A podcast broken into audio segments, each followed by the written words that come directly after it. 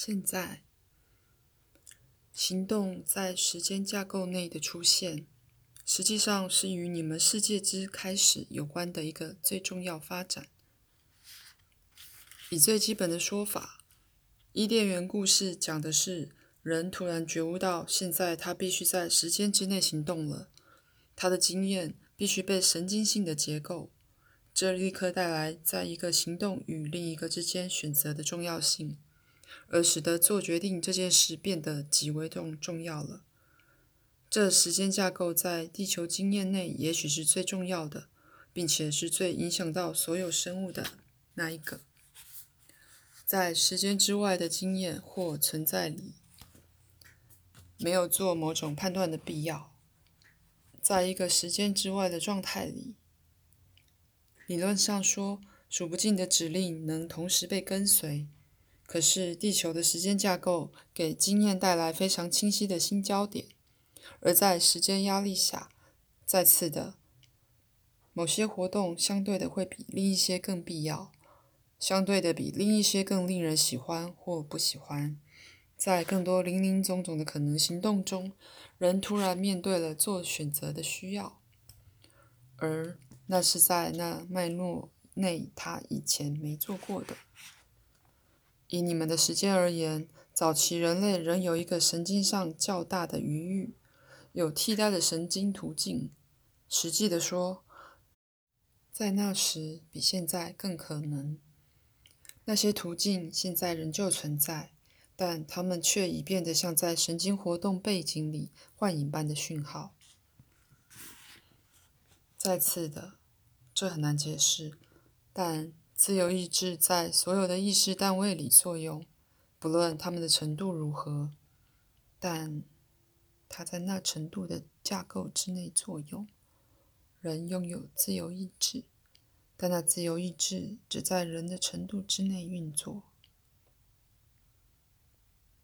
那是说，他的自由意志多少为时空架构所局限。他有自由意志去做他能做的任何决定，这意味着他的自由意志是受限的、有意义的、有焦点的，并且是被他的神经结构框住的。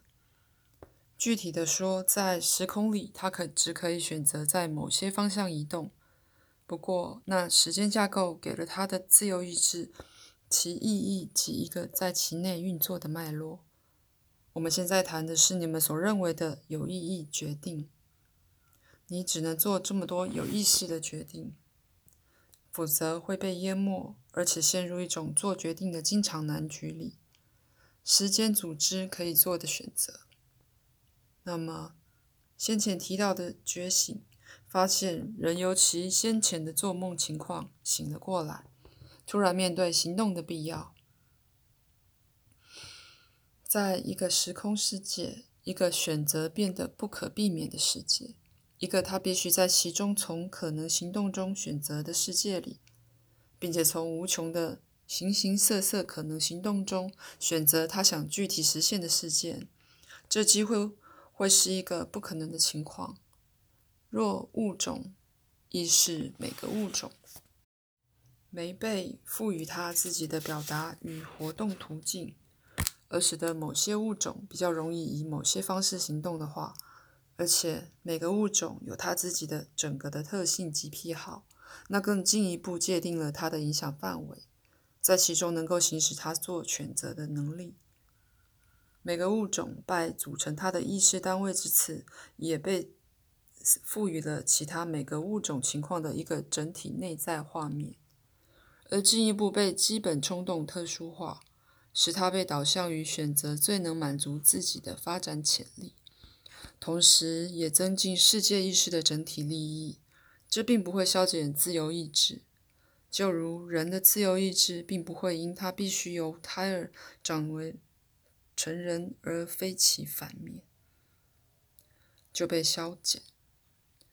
在所有物种之间的差异是由这种组织引起的，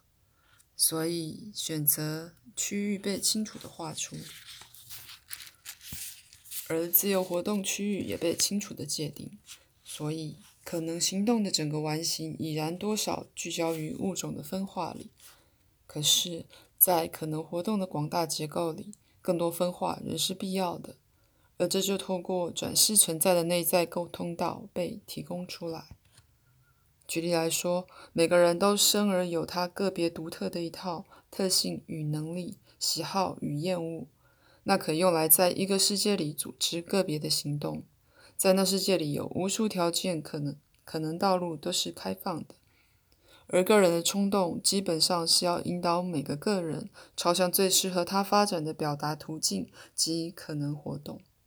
所以，那些冲动是组织行动的辅助。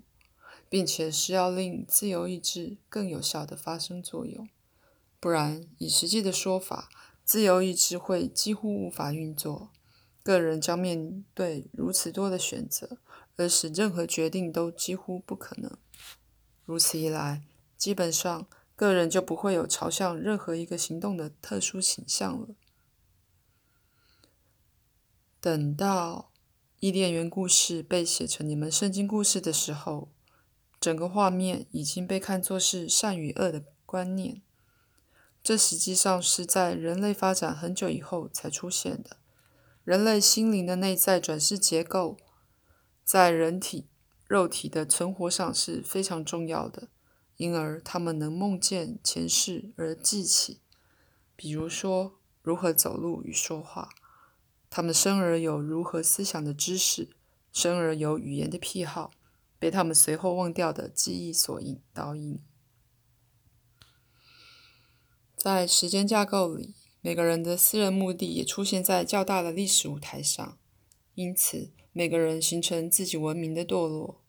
而在一个既定时期里，所有个人都有私人及整体的目的、设定的挑战，以及试图在历史舞台上演出的可能行动。